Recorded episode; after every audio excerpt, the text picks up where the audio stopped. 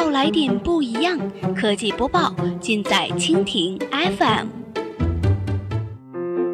欢迎收听 BAT 播报，本节目由蜻蜓 FM 独家制作播出。收听更多内容，敬请收藏订阅本节目，或持续关注蜻蜓 FM 科技频道。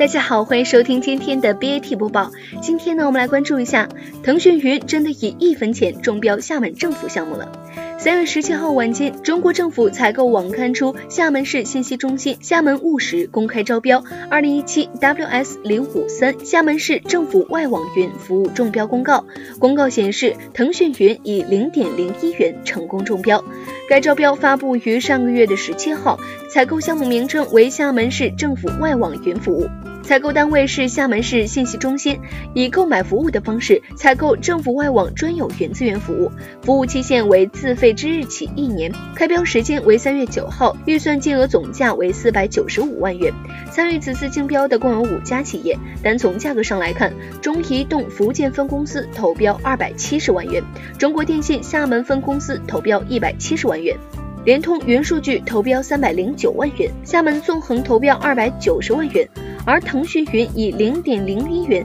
几乎免费的投标价格引来争议。根据《中华人民共和国政府采购法实施条例》显示，政府采购招标评标方法分为最低评标价法和综合评分法。最低评标价法是指投标文件满足招标文件全部实质性要求，并且投标的报价最低，供应商为中标候选人的评标方法。综合评分法呢，是指投标文件满足招标文件全部实质性要求，并且按照评审因素的量化指标评审得分最高的供应商为中标候选人的评标方法。其中，技术、服务等标准统一的货物和服务项目应该采用最低评标价法。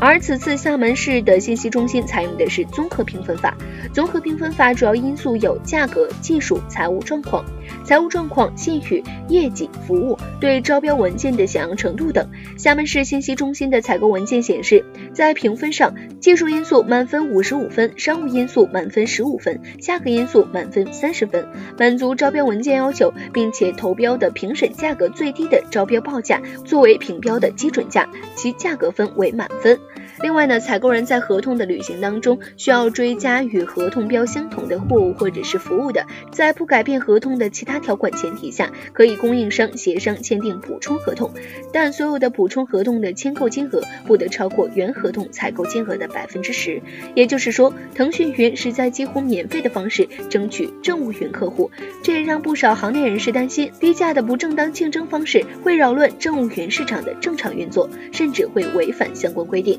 截至目前，腾讯云方面确认了中标消息，但是没有进一步的官方回应。好了，以上就是我们今天节目的全部内容，感谢您的收听。如果您喜欢我们的节目，可以点击屏幕上方的星星来收藏我们的节目。明天同一时间，我们不见不散。